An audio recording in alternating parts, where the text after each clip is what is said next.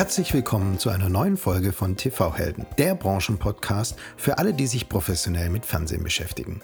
Mein Name ist Christian Heinke.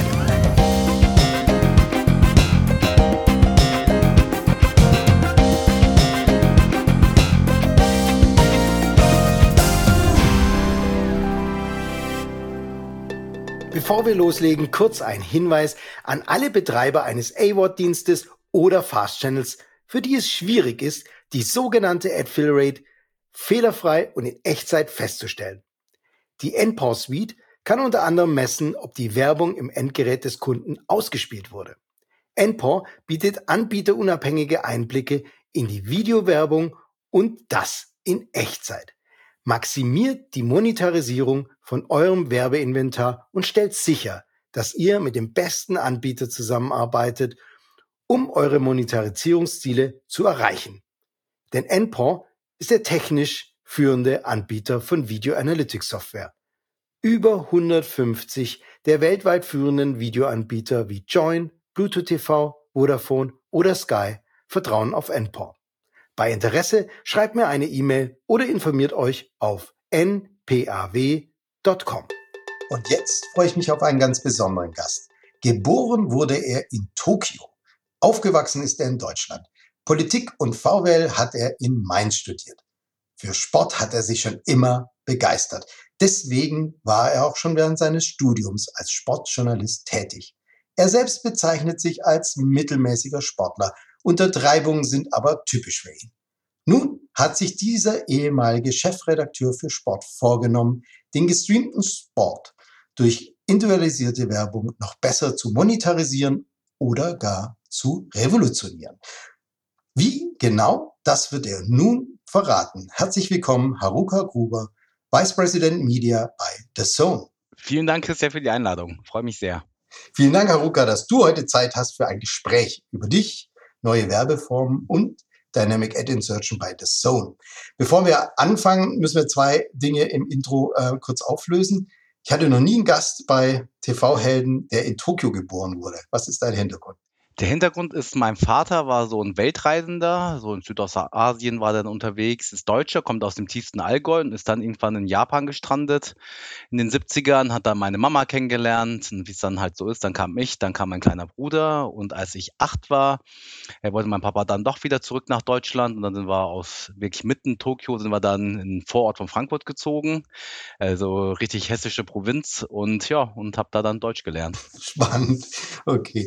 Und du bezeichnest bezeichnet sich selber als mittelmäßiger Sportler. Das ist wahrscheinlich eine natürliche Reaktion, wenn man täglich mit Spitzensportlern zusammenarbeitet. Du warst aber mal Dritter. Dritter welcher Weltrangliste genau? Ja, das ist auch eine maßlose Übertreibung. Äh, ich bin wirklich mittelmäßig, wenn nicht untermittelmäßig, ähm, in den normalen Sportarten wie Fußball oder Basketball. Ähm, wo ich aber eigentlich extrem gut bin, im Tetris auf dem Gameboy.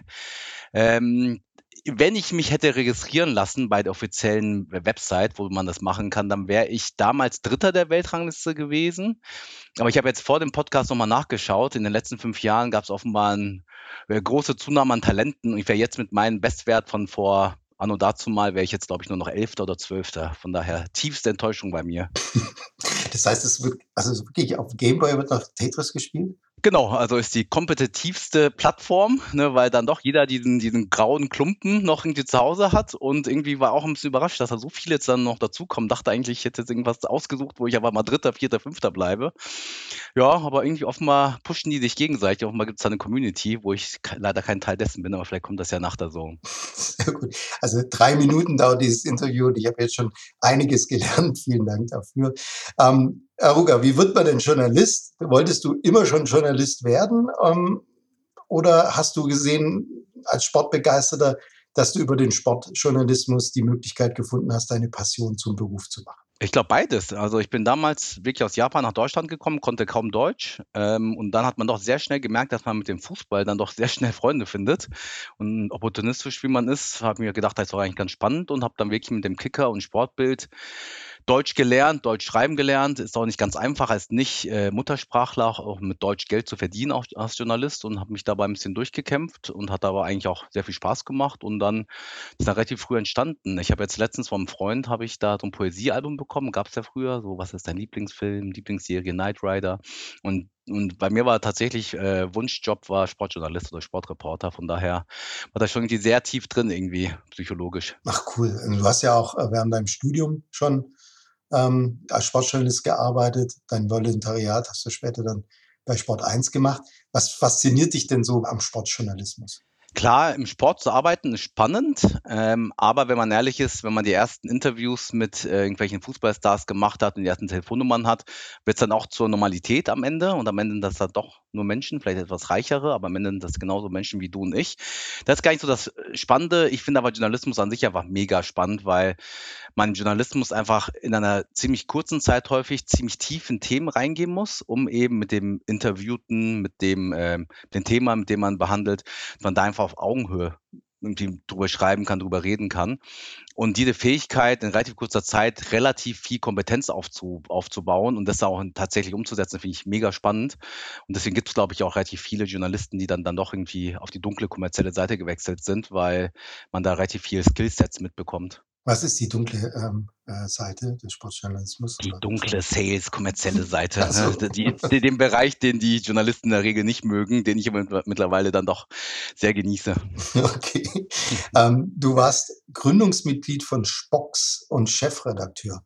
Was ist denn Spox und wie kam es zu der Idee und zur Gründung? Spox.com ist nach wie vor einer der größten äh, digitalen Publisher im Sportbereich, also ein klassischer digitaler Publisher, äh, bei der es redaktionelle Artikel gibt, äh, redaktionelle Videos, for free konsumierbar, also Advertising-Business-Modell äh, mit klassischen Display- und Pre-Roll-Werbung.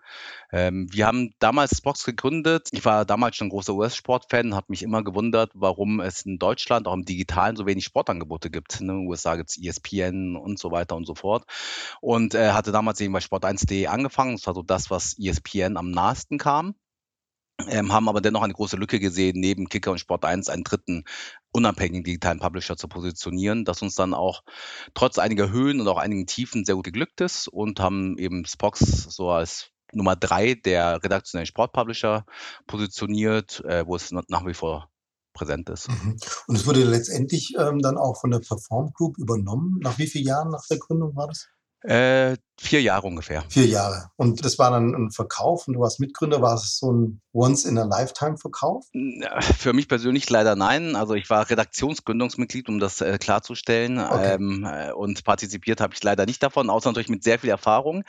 ähm, aber nichtsdestotrotz war es schon äh, für mich persönlich, für meine Karriere dann doch ein Once-in-a-Lifetime-Verkauf, weil ich dann doch in diese große Medienwelt ein bisschen eindringen konnte. Ähm, Deutschland ist zwar mega spannend als Markt, aber so ein global agierendes, sehr, sehr schnell agierendes Unternehmen, äh, da irgendwie Teil dessen zu werden, war schon sehr wichtig, glaube ich, für meine Karriere. Genau, weil die Perform Group fing dann auch an, wirklich viele, viele andere äh, Publisher oder Plattformen ähm, zu, aufzukaufen.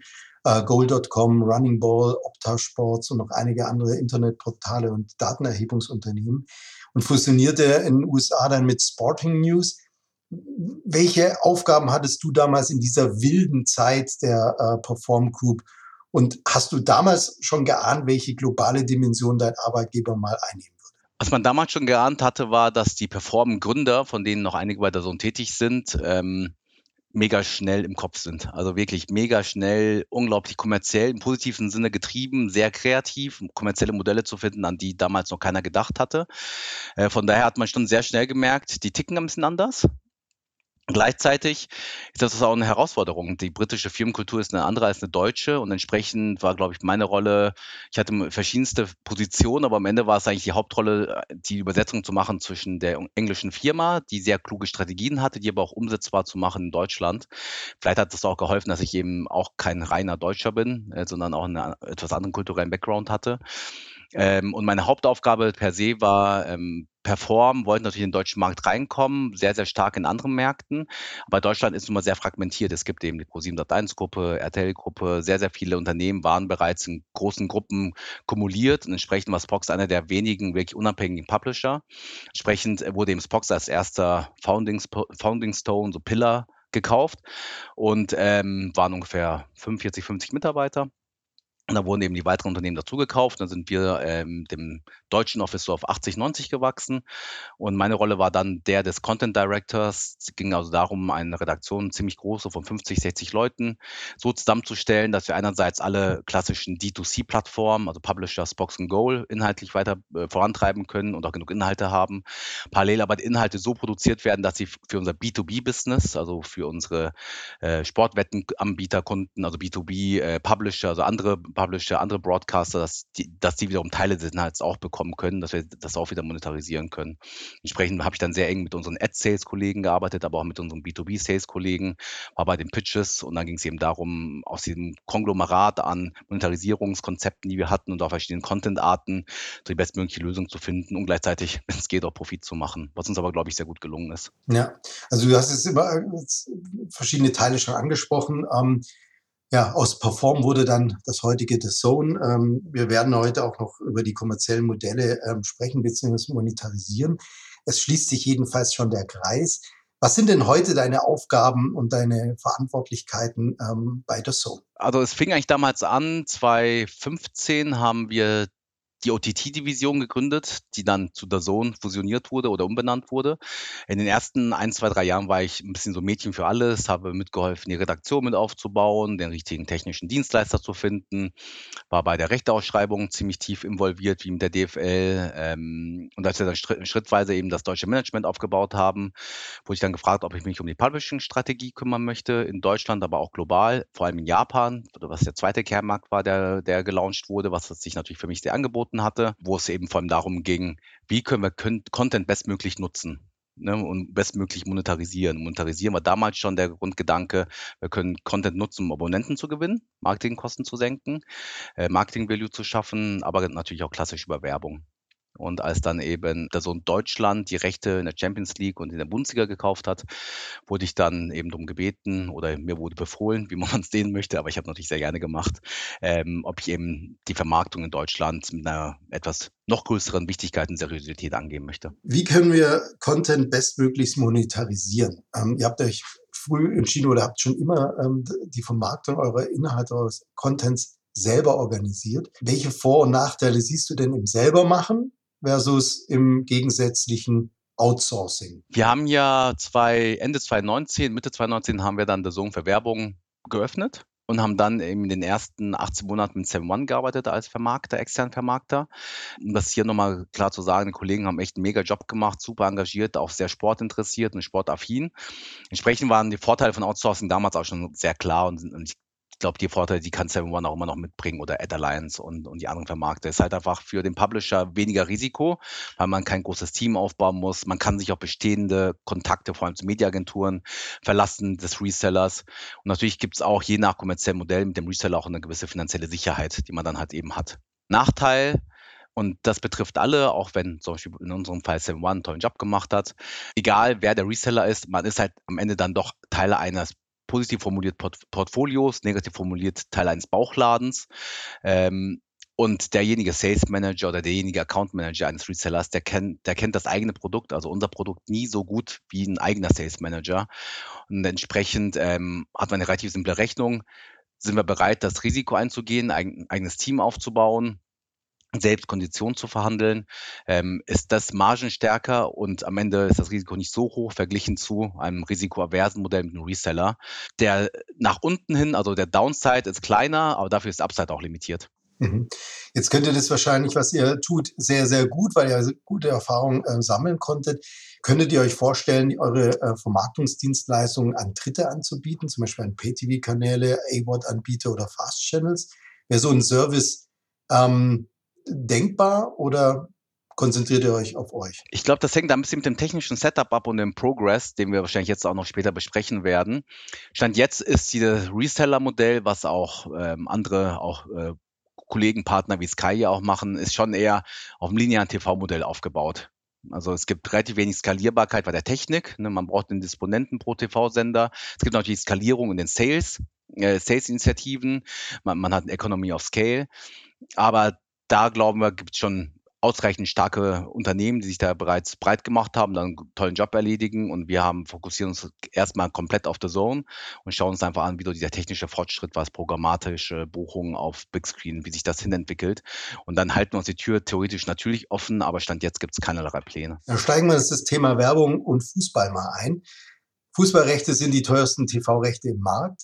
Jetzt muss man so eine Investition, die man tätigt, die man auch upfront wahrscheinlich bezahlt, ähm, nicht im Vorfeld durch das Sponsoring oder Deals mit den großen Werbetreibenden absichern. Absichern im Sinne von, natürlich haben wir alles durchmodelliert. Also wenn wir eben Rechte kaufen, egal ob etwas günstiger oder etwas teurer, äh, ganz klar, Businessmodell ist, wir überlegen, wie viele Abonnenten wir halten können, wie viele neue wir dazu bekommen. Aber Teil des Bottom-up-Modells ist natürlich auch, wie viel Geld wir über die Vermarktung hereinbekommen. Ja, meine Frage zielte dahingehend, so, ne, ich könnte mir jetzt vorstellen, dass man mit einer großen Biermarke ähm, jetzt einen großen Deal abschließt. Und damit sind natürlich auch die Plätze für individualisierte Werbung, ähm, auf die wir noch zu sprechen kommen, dann im, im, im Zweifel vergeben weil man schon den Deal eingegangen ist. Äh, wenn meine Situation gewesen wäre, dass wir nahezu ausverkauft wären, bevor wir das Recht gekauft haben, nur kurz danach, dann wäre ich sehr, sehr happy. Hätte man vielleicht auch ein paar Leute weniger einstellen müssen. Aber in so einer Situation waren wir nicht und kommen wir vielleicht äh, mittelfristig auch nicht hin. Ähm, aber es gibt natürlich so die klassischen Partner, wo wir mal fest drauf rechnen können, hoffen können, dass sie bei uns buchen, äh, dass eben Teil ein, so, so, so ein gesamten 360-Grad-Forecast ist. Aber es ist nicht so, dass wir alle Werbeflächen vor dem Kauf des Rechts schon quasi verkauft hätten. Okay. Und was unterscheidet jetzt mit deiner, mit deiner Expertise, was unterscheidet jetzt die Platzierung von Werbung bei Sportevents wie Tennis, Boxen, Handball von der Platzierung von Werbung bei einer Vorabendserie oder einem Film zu Primetime? Ich bin jetzt ja der Advokat von Sportübertragung und Werbung äh, in, in diesem Umfeld, von daher bin ich da wahrscheinlich tendenziell äh, biased, aber ich glaube da wirklich dran, dass Sport die werbefreundlichste Entertainment-Kategorie ist, die es gibt. Ähm, es gibt aber natürlich die Möglichkeiten, Werbung organisch einzufügen, Tennis, Satzwechsel oder Spielwechsel, ähm, Halbzeitpause im Fußball. Ich weiß nicht, ob du die NFL kennst, also American Football, da gibt es die Two-Minute-Warning, also es gibt immer eine längere Pause, zwei Minuten vor dem Spielende, immer. Äh, und daran sind die äh, Sportfans gewöhnt und dass da dann eben Werbung stattfindet, ist der User genauso gewöhnt. Von daher behaupte ich, dass Werbung im Sport deutlich undisruptiver ist als eben Fiktion oder Shows, wo eigentlich Werbung immer störend ist, weil es einfach keine natürlichen Werbeinseln gibt, inhaltlich. Und automatisch damit auch relevanter und ähm, effektiver. Also ich könnte mir vorstellen, dass zwei Minuten vor dem großen Game of Thrones Finale Werbung, die da stattfindet, auch sehr effektiv ist und äh, eine sehr hohe View-Through-Rate hat. Aber, äh, aber es geht wahrscheinlich auch auf Sentiment drauf. Von daher glaube ich, dass Sport die richtige Mischung ist aus eben Effektivität, hoher View-Through-Rate, äh, hoher Penetration, aber gleichzeitig auch einem zumindest neutralen Sentiment. Also wir haben natürlich genauer angeschaut, wie der Dazone-Kunde reagiert, dass wir Werbung eingeführt haben. Man muss ganz klar sagen, dass sie mit allen Zufriedenheitsmetriken, mit denen wir arbeiten, gab es keine negative Entwicklung obwohl wir Werbung angefügt haben, solange, und das glaube ich ganz wichtig, solange wir das Rad nicht überdrehen. Alle Umfragen sagen aus, dass Streaming-Nutzer fein sind mit Werbung, aber nur bis zu einem gewissen Grad. Und diesen, diesen Grad versuchen wir dann zu treffen. Mhm. Jetzt bietet ihr bei so in euren Streams Dynamic Ad Insertion. Was ist ein Dynamic Ad Insertion und wie funktioniert das technisch bei euch bei Dawson? Also Dynamic Ad Insertion oder DAI ist die Technik, um auf CTV, also im Big Screen Umfeld, digital programmatisch Werbung auszuspielen. Ähm, das ist so, dass eigentlich fast alle relevanten Streaming-Anbieter, die Werbung anbieten, gerade eher in einer klassischen Logik, Oldschool-Logik noch hantieren. Tun wir auch oder haben wir auch anfangs gemacht. Sprich, ähm, es gibt ein Basisfeed und da wird Werbung einfach reingestitcht in den Content und dann wird es ausgespielt und das war's. Hat mit programmatisch eigentlich gar nichts zu tun. Hat aber viel damit zu tun, dass einfach technisch dieses Thema echt nicht trivial ist. Man ist es gewohnt, Small Screen, alle Mobile Devices, Tablet Devices sind natürlich, äh, profitieren davon, dass der Markt ganz klar saturiert ist. Es gibt Android, es gibt iOS, zwei Betriebssysteme, die auch untereinander relativ gut harmonieren, beziehungsweise alle App-Bauer wissen, wie man, wie man mit allen umgeht, auch was Werbeausspielung anbelangt. Im CT-Bereich ist halt der Markt extrem fragmentiert. Ne? Also wie schaut man Streaming?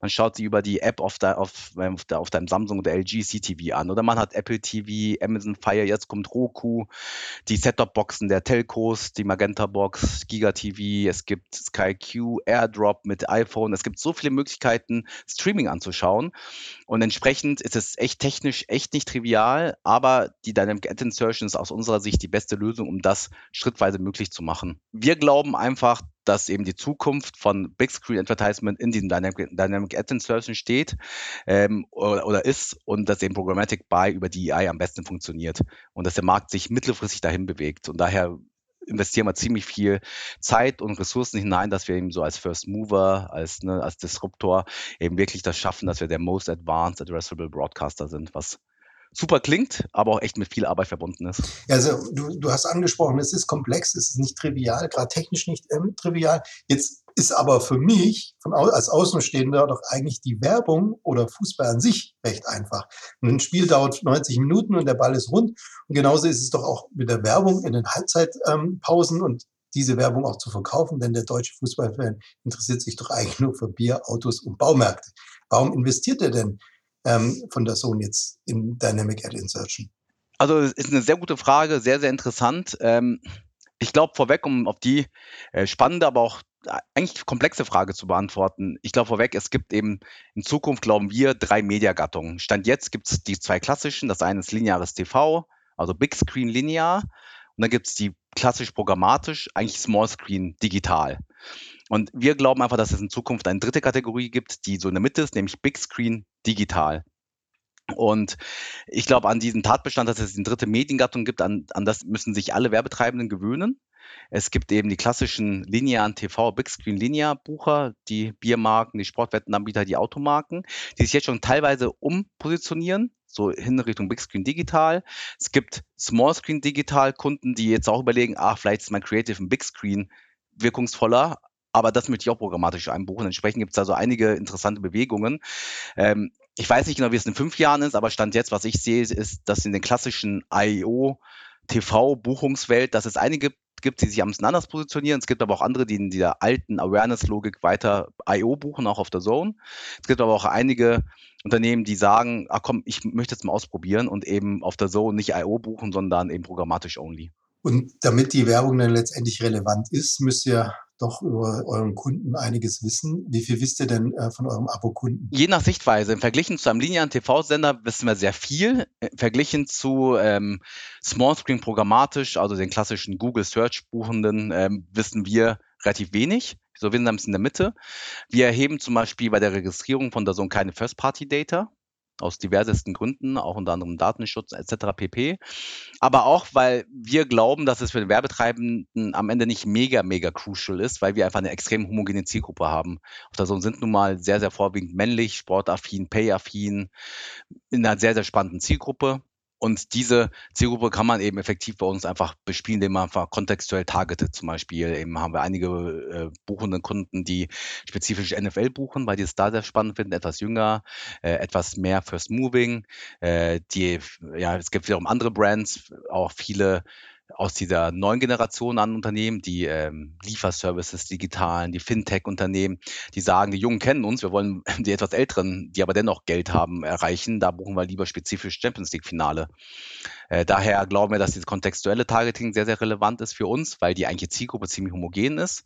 Plus eben Themen wie Device-Targeting, dass man einfach Werbung nur auf CTV ausspielt, weil das der Kunde zum Beispiel möchte, weil er vielleicht Small Screen über andere Kampagnen abdeckt. Ähm, ein anderes Thema ist Frequency Cap, dass man einfach sagt, ähm, ein Kunde hat ein längeres Creative, möchte also den Kunden nicht zu lange mit seinem Brand behelligen oder kürzere Creative dafür höhere Frequenz. All, die, all die Themen sind halt möglich, indem man programmatisch bucht. Aber ein Micro-Targeting, wie das vielleicht auf Google möglich ist, ist bei uns nicht möglich. Und ich weiß auch nicht, ob das der richtige Weg ist für einen Pay-Anbieter wie uns. Trotzdem nochmal anders gefragt. Was müsstet ihr denn über euren Kunden wissen, damit ich, also ich jetzt zum Beispiel als Kunde Windelwerbung bekommen und nicht die Bierwerbung. Beispielsweise Also ich glaube nicht, dass ein Windelanbieter jemals bei uns bucht. Dann ist halt eher die Frage, eine Biermarke mit seinem Marketingplan und eine andere Biermarke mit einem anderen Marketingplan, ob das in welcher Art auch immer sich kannibalisiert. Äh, wir arbeiten unter anderem mit unserem Partner Google zusammen. Sie haben ja ihre sehr spannenden Affinity Audience Listen, die wir äh, bei unseren programmatischen Buchungen mitnutzen können. Und so kennen wir die Affinitäten der Nutzer interessiert dann Finanzen, interessiert dann Auto etc. pp. Und können basierend darauf eben ausspielen, beziehungsweise nachhinein dann retrospektiv dann reporten, wie wir genau erreicht haben. Jetzt, ihr seid Anbieter von PayTV, das heißt, die, die, die Werbung ist begrenzt. Wie viel genau Werbung ihr schalten könnt, das kannst du mir vielleicht ähm, äh, gleich verraten. Aber lohnt sich der Aufwand jetzt für die wenige Werbung, die ihr eigentlich äh, nur gesetzlich äh, zeigen dürft, überhaupt? Definitiv vielleicht, auf, um auf den ersten Teil zu kommen. Also wir haben eine offizielle Sendelizenz, wie jeder klassische TV-Sender auch. Daher unterliegen wir den gleichen Restriktionen wie jeder andere TV-Sender. Pi mal Daumen, zwölf Minuten pro Stunde. Ist ja mittlerweile ein bisschen aufgelockert. Aber im, im Grunde genommen dürften wir nicht mehr als diese begrenzte Restriktion Werbung zeigen. Aber wir reizen sie eben bei weitem nicht aus. Also unsere, unsere Werbeblöcke sind mehr als die Hälfte kürzer als bei allen Wettbewerbern, weil wir eben eine ganz andere Strategie fahren. Also wir haben eine Hochpreisstrategie und dafür aber eine Exklusivstrategie, sprich kürzere Werbebreaks, weniger Werbetreibende. Dafür ist der, der drin ist, eben muss etwas mehr zahlen, äh, was aber bei Kunden sehr, sehr gut ankommt. Ähm, entsprechend, äh, um auf deine zweite Frage zu kommen, obwohl wir weniger Werbung zeigen als, die, als viele andere, sind wir pro Sekunde deutlich profitabler was aber auch dazu führt, dass der Aufwand, auf die Frage zurückzukommen, sich definitiv rentiert. Also wir sind im Bereich Sportvermarktung, obwohl wir diese Selbstvermarktung erst seit eigentlich 15, 15 Monaten machen, wir haben mittlerweile bereits einer der ganz großen, so kann man schon sagen. Entsprechend äh, rentiert sich das für die Firma definitiv. Kurz ein Hinweis in eigener Sache. Ich bin ja nur in meiner Freizeit Podcaster und eigentlich Unternehmensberater. Und deswegen möchte ich euch zwei spannende Events, na sagen wir vielmehr Herzensthemen von mir vorstellen, die ich verantworte. Das erste Event ist die Ausbildung zum Breco-zertifizierten TV-Manager. Vier Tage, vier Module, hundertprozentig online. Was werdet ihr in diesen vier Masterclasses von mir und anderen Trainern lernen? Erstens, Basiswissen IPTV und die Fernsehnutzung in Deutschland. Zweitens, die heutigen und zukünftigen Anforderungen an IPTV-Plattformen. Drittens, grundsolides Basiswissen in der Contentbeschaffung. Viertens, wie ihr IPTV-Produkte gestaltet, die richtigen Preispunkte findet und wie ihr sie vermarktet. Als Produktmanager habe ich mir so eine Ausbildung immer gewünscht und deswegen habe ich sie jetzt ins Leben gerufen. Mein zweites Herzensthema ist die Media Hall. Die Media Hall wird während der Fiber Days 22 vom 14. bis zum 15. Juni diesen Jahres stattfinden. Zwei Tage unter den Mottos Content meets Distribution und TV for Future. Mit den Themen rund um IPTV OTT wie 5G in der Mediendistribution oder 5G in der Medienkontribution, Fast Channels, AWOD, Media Analytics, Dynamic Ad Insertion, UX, VOD-Plattform-Kooperationsmodelle und vielen weiteren Panels und Workshops richtet sich die Media Hall an alle, die sich mit dem Fernsehen der Zukunft beschäftigen. Zwei Tage geballter Wissenstransfer mit vielen Bekannten, auch aus den TV-Heldenfolgen. Blockt euch also den 14. bis 15. Juni, wird in Wiesbaden stattfinden. Bei Interesse schreibt mir doch bitte eine E-Mail an mail@tvhelden.com oder schaut auf den Websites von fiberdays.de oder preco.de. Jetzt sprechen wir mal über neue Werbeformate. Letztes Jahr hat das Zone digitale The Zone Watch Partys ausgerichtet. Ähm, in dem Fall, den ich kenne, waren drei Gewinner, konnten während einer Übertragung des Spiels Union Berlin gegen RB Leipzig mit der Sohn-Experten diskutieren und das Spiel kommentieren und dazu gab es Burger King-Menüs. Ähm, was ihr gezeigt habt, ist für mich so eine Art äh, Social TV und heute schon natürlich der Renner in den USA. War das jetzt für euch nur eine einmalige Kampagne, ähm, eine Kampagne für Burger King oder könntet ihr euch vorstellen, solche Events öfters auch vielleicht größer anzubieten? Definitiv zweiteres. Also es war einfach ein, echt ein richtig, richtig klasse Case, der auch unsere Developer mega zufriedengestellt hat, weil man wirklich das, was sie so im Hintergrund arbeiten am Produkt, einfach Visibilität gegeben haben. Ähm, von daher, das wird in Zukunft deutlich, deutlich häufiger kommen. Also das Thema Social TV oder wie immer das dann zukünftig heißen wird, darauf setzen wir total. Dieses, diese Mischung aus gemeinsam Sporterlebnisse erleben, digital, ne, spätestens seit der Pandemie eh ein sehr, sehr großes Thema. Entsprechend arbeiten wir auch eben daran, die Watchparty technisch weiter fortzuentwickeln. Twitch-ähnliche Experiences rund um Bundesliga Champions League, in welchem Umfeld auch immer teilweise moderiert, mit interaktiven Elementen. Da sehen wir extrem viel Potenzial. Von daher, da wird noch einiges kommen. Da freue ich mich schon drauf. Kommen wir zum anderen Case. Äh, letztes Jahr titelte die W&V, letztes Jahr hört sich so lang an, vor, vor, wenigen Wochen damals. titelte, äh, damals, titelte die W&V, Renault will neue Zielgruppen auf der Zone erreichen. Hintergrund, Renault Deutschland ähm, setzt mit, seinem, mit seiner Werbeagentur OMD als erster Werbetreibender programmatische Werbung auf, dem Sport, auf der Sportplattform der Zone ein. Was sind die Hintergründe ähm, hier und wie erfolgreich ist denn Renault mit seinen Vorhaben? Ohne jetzt zu viel zu sagen zu Renault an sich, ähm, ich glaube, ist relativ bekannt, dass Renault nicht zu den klassischen Club-Wettbewerbssponsoren im Fußball gehört. Da gibt es ja ein paar andere Automarken, die sich da deutlich breiter machen. Renault möchte aber dennoch in der Zielgruppe stattfinden, aber deutlich effizienter mit, einer anderen, äh, mit einem anderen Approach, Technik dafür nutzen. Deswegen fand ich es mega spannend, als eben der, der Vorschlag kam von Renault und OMD, haben wir mal zu schauen, wie viel Penetration Renault in dieser sehr männlich, sehr interessanten Zielgruppe bekommen kann, ohne der Trikotsponsor oder der Autosponsor von Bundesligisten und Champions League Club zu werden. Und äh, der Brief von Renault war relativ klar. Sie möchten natürlich auch lineare TV-Audiences bei uns mit erreichen, die wollen aber inkrementell sehen wie viele Leute erreichen die sind, die sie über eine klassische lineare TV-Kampagne nicht bekommen würden. Haben da einen entsprechenden Mediaplan gemacht, sie haben es beraten, welcher Frequenz, in welchen Wettbewerben die vielleicht am besten stattfinden sollten und haben danach dann einfach abgerechnet. Wie viele Leute haben wir tatsächlich erreicht? Wieder die Google Audience Listen dafür genutzt, äh, weil Google Audience Listen gibt eine sehr spannende Kategorie für uns namens Light TV User. Bedeutet, Google kann über das Nutzungsverhalten ziemlich klar sagen, dass der User, der auf der Zone eine Werbung gesehen hat, eher viel TV guckt oder eher wenig oder gar kein TV guckt. Und das Ergebnis war eben, dass über 50 Prozent der erreichten Menschen auf der Zone zu den Light-TV-Usern gehört. Sprich, die Renault im linearen TV gar nicht erreicht hätte, egal wie viel Mediendruck sie aufgebaut hätten. Gleichzeitig immer noch signifikant viele Leute auch erreicht, die man vielleicht im TV eventuell auch hätte erreichen können. Sprich, aus meiner Sicht eigentlich zwei Fliegen mit einer Klappe geschlagen. Und das in einem Premium-Umfeld, sprich auch Element Brand Awareness war da auch dafür gegeben. Entsprechend äh, bin ich da auch extrem happy, dass Renault das auch selbst als Case sieht und das auch sehr nach außen getragen hat, ähm, weil wir sind darauf auch eigentlich mega happy. Das heißt, ähm, letztendlich kam heraus oder kann, kann ich auch diesen, äh, diese Google Light TV ähm, Nutzer rauskriegen, dass eben, oder ich kann ihn den Rechtsanwalt, der nie Fernseh schaut, sondern nur Tennis äh, am Samstag, ähm, genau tagen. Exakt, genau.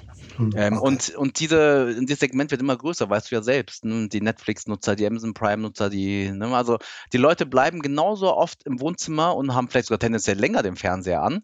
Aber sie wandern nun mal ab Richtung Streaming, weil jeder hat mittlerweile oder sehr viele haben CTV und die Inhalte, dass die Netflix und die anderen haben, bieten es einfach echt toll. Wir sind da gerade in dieser Marktlücke, dass eben was Kommerzialisierung für Pay-OTT-Anbieter anbelangt, noch relativ unterentwickelt ist ähm, und wir da eine ziemlich einmalige einmaliges Setup haben. Von daher sind wir da gerade auch wiederum First Mover. Wir haben viel First Mover Pain bisher gehabt, aber auch sehr, sehr viel First Mover Benefits. Von daher sehr, sehr spannend. Jetzt wird so langsam für mich auch ein Schuh draus. Ähm, es geht letztendlich darum, ne, ich meine, Aufmerksamkeit ist nicht teilbar. Und äh, wenn ich vielleicht viele meiner Kunden oder meiner Zielgruppe schon an die S-Wort-Dienste verloren habe, ähm, dann kann ich sie trotzdem über äh, die Single-Events äh, von der Zone erreichen, weil sie zu bestimmten Zeiten ihr, ihre Sportart anschauen wollen und dann kann ich meine Werbung schalten. Exakt. Okay, dann habe ich das jetzt auch verstanden. Danke dafür. ähm, wenn ich jetzt bei euch Werbung schalten möchte, was, was muss ich tun und was macht ihr denn für mich? Also muss ich da über eine Agentur gehen, wie jetzt äh, vorher Renault über OMD, oder gehe ich direkt zu euch? Beratet ihr mich, äh, welches Sportevent sollte ich wählen, welche Zeit und ja, kriege ich auch ein Reporting von euch? Ja, bekommt man alles. Erste Frage, worüber kann man da so buchen? Je nach Kundenwunsch. Wir haben einige Direktkunden oder relativ viele sogar, verglichen zu den anderen TV-Sendern, äh, die einfach mit ihren eigenen Digital- oder TV-Teams bei uns buchen oder eben über Mediaagenturen wie OMD. Wie wird gebucht? Immer noch relativ viele klassisch über I.O. Ähm, wenn jemand programmatisch buchen will über die etablierten DSPs, DV360, ähm, Trade Desk, ähm, Active Agent zum Beispiel, ähm, und dann ist eben programmatisch PG möglich, also Programmatic Guaranteed oder Preferred Deals. Äh, da sind wir dann relativ offen, wobei wir eben alle Terms bilateral verhandeln. Das vielleicht mal so als Punkt. Also automatische Auktionsprodukte haben wir nicht, aus diversen Gründen, vor allem aber auch wegen Brand Safety. Ähm, wir wollen einfach nicht im Champions League-Finale, dass dann Creative läuft, das wir nicht kennen. Von einem Kunden, den wir nicht kennen. Entsprechend äh, ist mal bilaterale Verhandlung vonnöten. Einerseits kommerziell, aber andererseits auch einfach aus der Brand Safety Sicht. Beraten natürlich, also wir haben eben ein eigenes Team aufgebaut, Agenturteam und ein Direktkundenteam, das eben dezidiert eben dem, mit den, den bestehenden Kunden und zukünftigen äh, Kunden eben beratend zur Seite steht. Von daher Beratung definitiv. Ähm, ja, und dann geht es natürlich um den Brief des Kunden. Wo möchte er stattfinden? Möchte er inkrementelle Audiences aufbauen? Möchte er im Champions League-Umfeld stattfinden? Möchte er im Umfeld von Bayern Dortmund stattfinden? Ähm, geht es eher darum, Zielgruppen zu erreichen, die man vielleicht nicht im klassischen oder Mainstream erreicht? Dann sind eben Sportarten wie NFL oder UFC, Boxen natürlich mega spannend. Ähm, entsprechend gibt es natürlich einen, einen bunten Strauß an Briefs, wo wir aber, glaube ich, mittlerweile sehr, sehr gute Learnings haben und auch sehr gute Antworten auf alle Briefs. Plus eben ein Element, das ich noch kurz herausstellen möchte, wenn ich jetzt schon beim Sales Pitch bin bei dir, Christian, ich hoffe, TV-Helden bucht auch mal bei The Zone. Branded Content ist halt für uns sehr, sehr wichtig. Also qua meiner Vergangenheit als Redakteur haben wir schon Potenzial gesehen, dass Branded Content anders gemacht werden kann. Und Branded Content auch im OTT vielleicht nochmal einen etwas höheren Anspruch haben sollte. Äh, siehe auch Burger King zum Beispiel. Ähm, und entsprechend sind wir da, glaube ich, behaupte ich jetzt aber mal marktführend. Und da gibt es auch echt sehr viel Interesse dafür, neben der klassischen Mediabuchung. Genau. Was fehlt noch? Reporting fehlt noch. Ähm, Reporting, da vielleicht auch ganz wichtig auch für dich, ne, dein Podcast heißt TV-Helden. Aber unsere Reporting sind immer auf Ad-Impression-Basis, selbst für, ich sag mal, klassische TV-Bucher, weil wir einfach glauben, dass, oder nicht nur glauben, wir wissen, dass selbst klassische TV-Kunden bei uns diese extrem transparente Reporting auf Ad-Impression-Basis aber extrem wertschätzen. Ne, also nicht panelbasiert, sondern jeder, jeder Kontakt ist nachvollziehbar, welcher Device, wie lange, wann kam er rein, Timestamps etc. Äh, für den programmatischen Anteil bei uns, den programmatischen Inventar, da kann man Third-Party-Tracker nutzen, beispielsweise, dann kann der Kunde auch live mittracken, ob alles funktioniert. Und haben bei allen Reportings immer ein äh, Nielsen-Zertifizierung dahinter, sprich Nielsen ist unser Authentifikationspartner. Äh, der hat sogenannten Raw Data Access, also Nielsen kann immer auf einen Server zugreifen, um dass wir was machen können und können alle Zahlen validieren und entsprechend so, dass da eine gewisse Glaubwürdigkeit auch dahinter steht. Ähm, und dann gibt es eben weitere klassische, auch programmatische äh, Kennziffern, View-Through-Rate, Device-Type und so weiter und so fort. Also generell, ich muss noch eine Sache sagen, ne? generell ist es so, ihr von der Sohn könnt bei TV-Helden buchen. Es ist relativ unwahrscheinlich, dass ich bei euch mal eine Werbung schalte. Ähm, es sei denn, du machst mir ein Sonder, Sonder, Sonder, Sonder. Ich kann es doch mal probieren, Preis. Christian. Die, ähm, von wegen dunkle Seite. genau. Wir, wir sprechen später nochmal. Also interessieren wird es mich natürlich schon.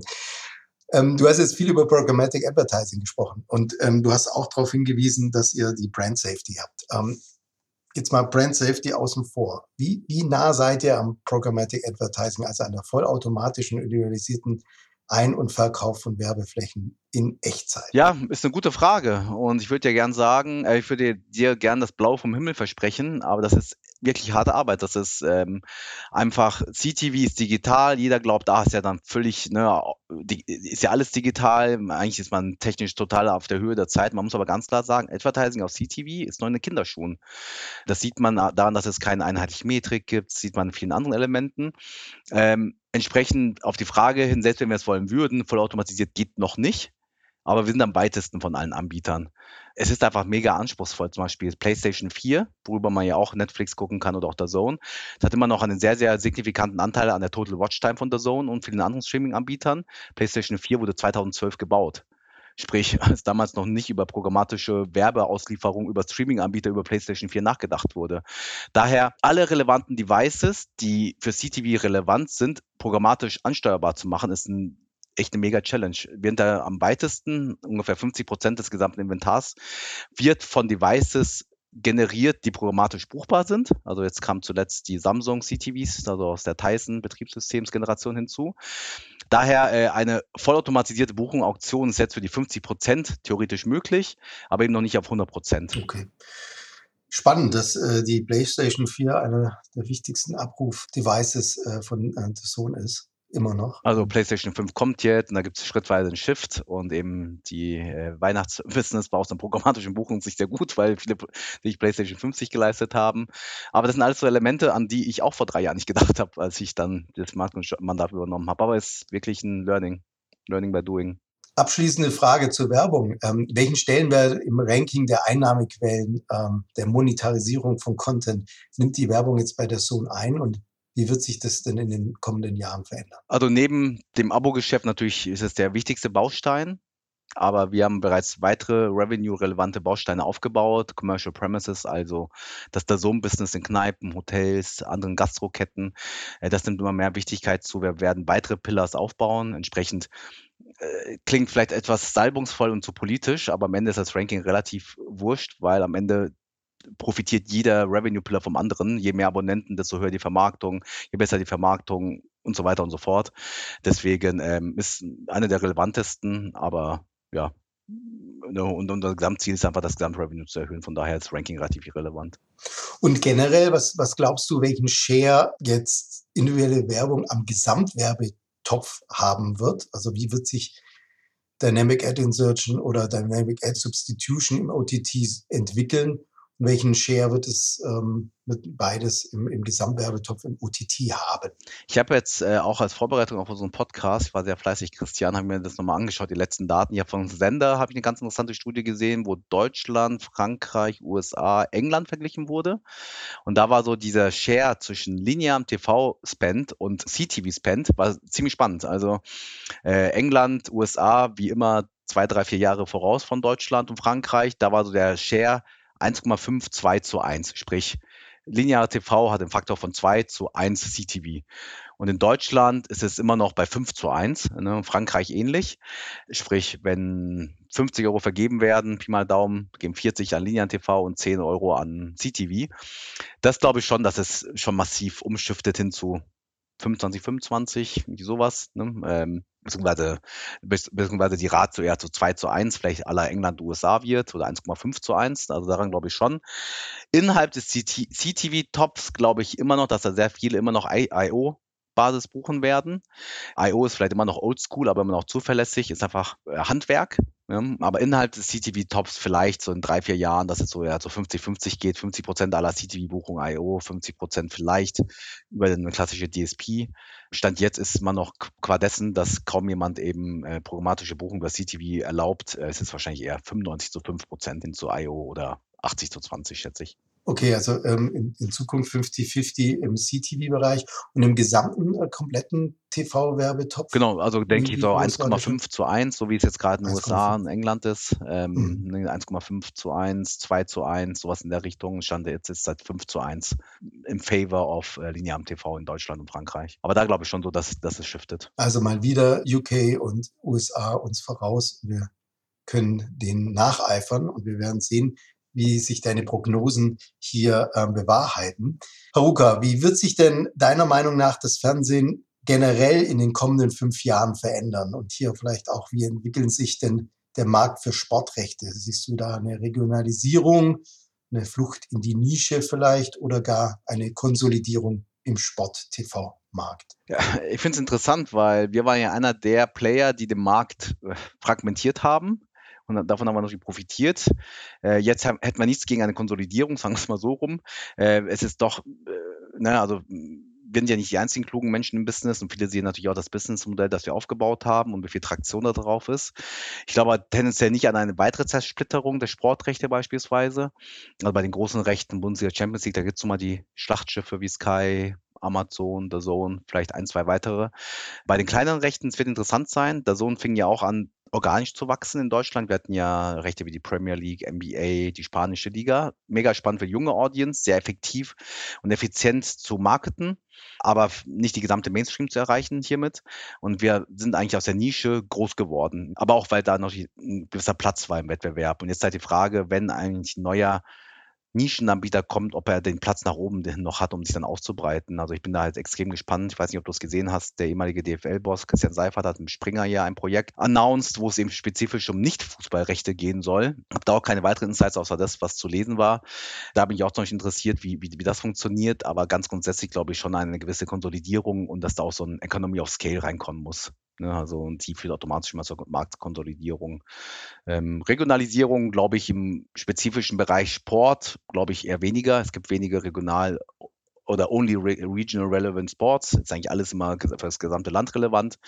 Da gibt es, glaube ich, andere Bereiche, News zum Beispiel, wo, glaube ich, die Regionalisierung immer spannender wird, auch im Streaming-Bereich für mich oder für uns relevant ist einfach durch die neue EU-Gesetzgebung, dass eben Broadcast auch regionalisiert targeten können, ist es eigentlich eher ein Vermarktungsplay. Ne? Rentiert sich das auch die AI-Fähigkeit, das Regional-Targeting-Fähigkeit, ähm, das zu nutzen, um vielleicht auch regionale Kampagnen zu verkaufen, hat aber auch Vor- und Nachteile. Ne, man, wir möchten es nicht zu sehr zersplittern. Champions League-Finale ist so ein geiles Event, da wollen so viele Brands rein, die deutschlandweit ihr Produkt verkaufen möchten. Ob wir das dann regional splittern oder nicht, Müssen wir mal schauen. Aber auf jeden Fall sehr interessant und wir verfolgen das. Ich könnte noch stundenlang zuhören. Das ist wirklich hm. ähm, 45 Minuten ähm, geballter Input, äh, geballter Input über Sportjournalismus, die Zukunft des Fernsehwerbemarktes, die Zukunft von Sport im Fernsehen und natürlich der Sohn. Vielen herzlichen Dank für deine Vorbereitung. Vielen herzlichen Dank äh, dass du mit mir gemeinsam Folge 21 des TV-Helden Podcast gestaltet hast. Vielen, vielen Dank für die Einladung. Hat viel Spaß gemacht, Christian. Und weiter so. Höre deinen Podcast sehr gerne. Vielen Dank dafür. Und dir danke ich fürs Einschalten. Ich hoffe, diese Folge von TV-Helden hat dir gefallen. Falls ja, dann empfehle uns bitte weiter. Ich danke ganz herzlich NPOR für die Unterstützung dieser Folge. Bis zum nächsten TV-Helden. Auf Wiederhören wünscht Christian Heinke.